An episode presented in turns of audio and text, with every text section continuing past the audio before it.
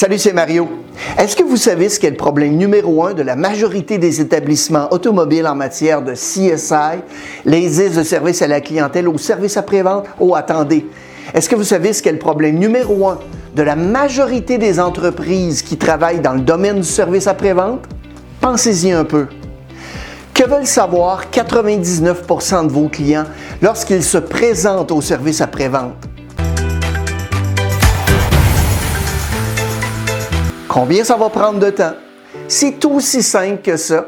Ça s'applique à tout type de commerce qui ont un service après-vente. Le client doit être tenu informé de l'état de son produit pendant qu'il est chez vous. Tous les commerces du service après-vente dans lesquels je me suis rendu sont confrontés à ce problème numéro un. Vos clients veulent simplement être tenus informés du statut de leur produit pendant qu'il est chez vous. Il existe une solution simple à ce problème et ce n'est pas si difficile à faire. On va utiliser comme exemple l'automobile, mais l'idée que l'on présente ici dans la vidéo s'applique à peu près à n'importe quelle sorte de domaine. Il faut juste un peu de discipline et un suivi de votre part. Cliquez d'ailleurs juste ici pour connaître une autre stratégie simple pour améliorer votre CSI. Lorsque vous rédigez l'ordre de réparation d'un client, je suis certain que vous faites de votre mieux pour exécuter toutes les étapes nécessaires pour le compléter. Et à la fin, vous obtenez sans doute une signature et ensuite, qu'est-ce que vous faites? On dit au client, je vous appelle plus tard dans la journée ou je vous appelle quand c'est fait ou pire encore, appelez-moi quand vous voulez. C'est sans doute la façon la moins efficace de bien gérer son temps. Avez-vous déjà réfléchi qu'en agissant de la sorte, vous ne contrôlez plus rien? C'est le client qui gère votre temps. Écoutez ceci. Il y a quelques années, il y a une étude qui a été réalisée concernant le fait de donner au client le statut de son véhicule pour les appels téléphoniques entrants et sortants. On voulait savoir en fait combien de temps un conseiller technique consacrait à la prise d'un appel entrant par rapport à un appel sortant. Les appels entrants des clients duraient environ de 3 à 4 minutes. Les appels sortants effectués par les conseillers techniques duraient entre 1 et 2 minutes. C'est donc une réduction de 50% du temps passé à parler à votre client. Cette différence stupéfiante va s'expliquer principalement par le temps qu'il faut pour recueillir les informations lorsque le client vous appelle. Lorsque vous passez les appels, vous avez en main toutes les informations pour donner à votre client sur l'état de son véhicule. Et pour que ça fonctionne, vous devez bien évidemment obtenir la participation du client en l'impliquant. Tout d'abord, je vais déterminer quel est le bon moment pour joindre le client. Marc, je peux vous appeler ou vous envoyer un SMS entre 2h et 2h30 ou entre 3h et 3h30. Qu'est-ce qui est le mieux pour vous? Le client répond, je ne sais pas, je suis en réunion, donc après 3 heures, c'est probablement mieux. Entre 3 h et 3h30.